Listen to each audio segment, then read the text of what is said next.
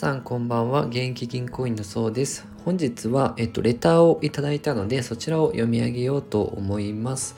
えー、今回のテーマはですね、格安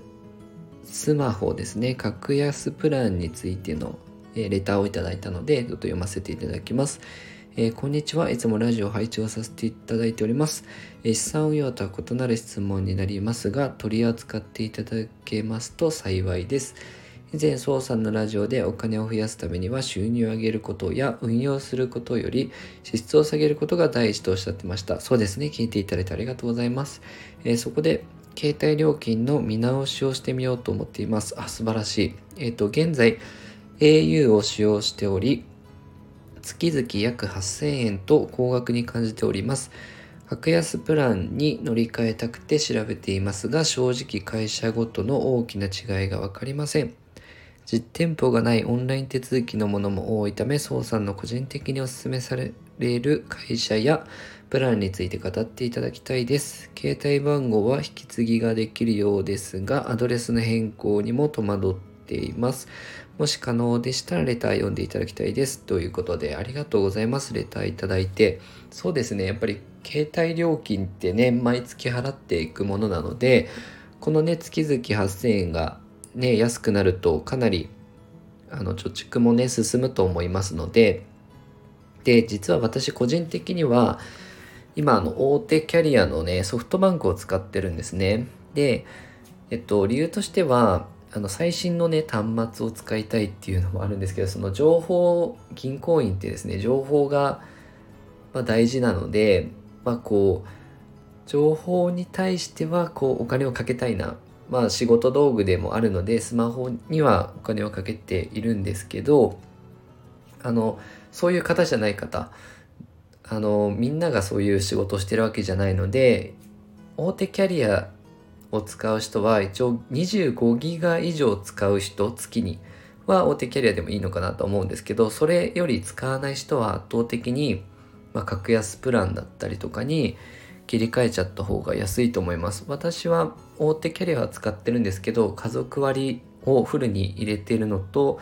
まあ、ソフトバンク光で毎月1000円かな安くなっているのとあとソフトバンク電気を使ったりとかですね。その中でもなるべく安くするようには努力してるんですけど、まあ、常に最新の端末を使いたいのと私速度制限が嫌いで結構あのギガ使うタイプなので50ギガのねプランを使ってるんですけどまあね50ギガ自分がいらないよっていう方であればあの見直しをねした方がいいと思います私も。であのまずなので自分がどれくらいギガ数を使うかによったりですねまあ今 au をお使いということなのでやりやすいのは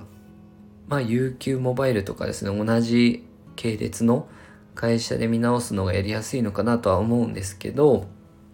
本当にそれぞれで特徴が違うのであの以前ですね私日経マネーの学びという YouTube チャンネルがあるんですけどそこで格安スマホの乗り換えに関しての特集がされていてそれがすごいね勉強になったのであの私が一つ一つお話しするよりかはこう会社ごとの違いですねどういう人はこういうプランを考えた方がいいのかっていうのがわかるのでちょっと2つですねおすすめの YouTube 動画あの概要欄に貼っておくのでそちらをね是非参考にしていただければと思います。でえっと近日中にあの貯金の達人のねモネリアさん前あのコラボ収録さすあコラボライブですねさせていただいたんですけどモネリアさんにね確認したらやはりあの格安スマホを使われていたのでモネリアさんは UQ モバイルと楽天の使われている経験があるのでちょっとね実体験自分の経験談をね是非聞かせていただきたいなと思っているので近々ねまたコラボライブをさせていただくと思うので是非そちらもあのいらっしゃっていただければあともしくは次はねアーカイブ残してもいいのかなと思いますのでまあ、そちらもぜひ参考にしてみてください。はい、このように資産運用に役立つ情報を定期的に配信しますので、よかったらチャンネルの方フォローよろしくお願いいたします。ご視聴いただきありがとうございました。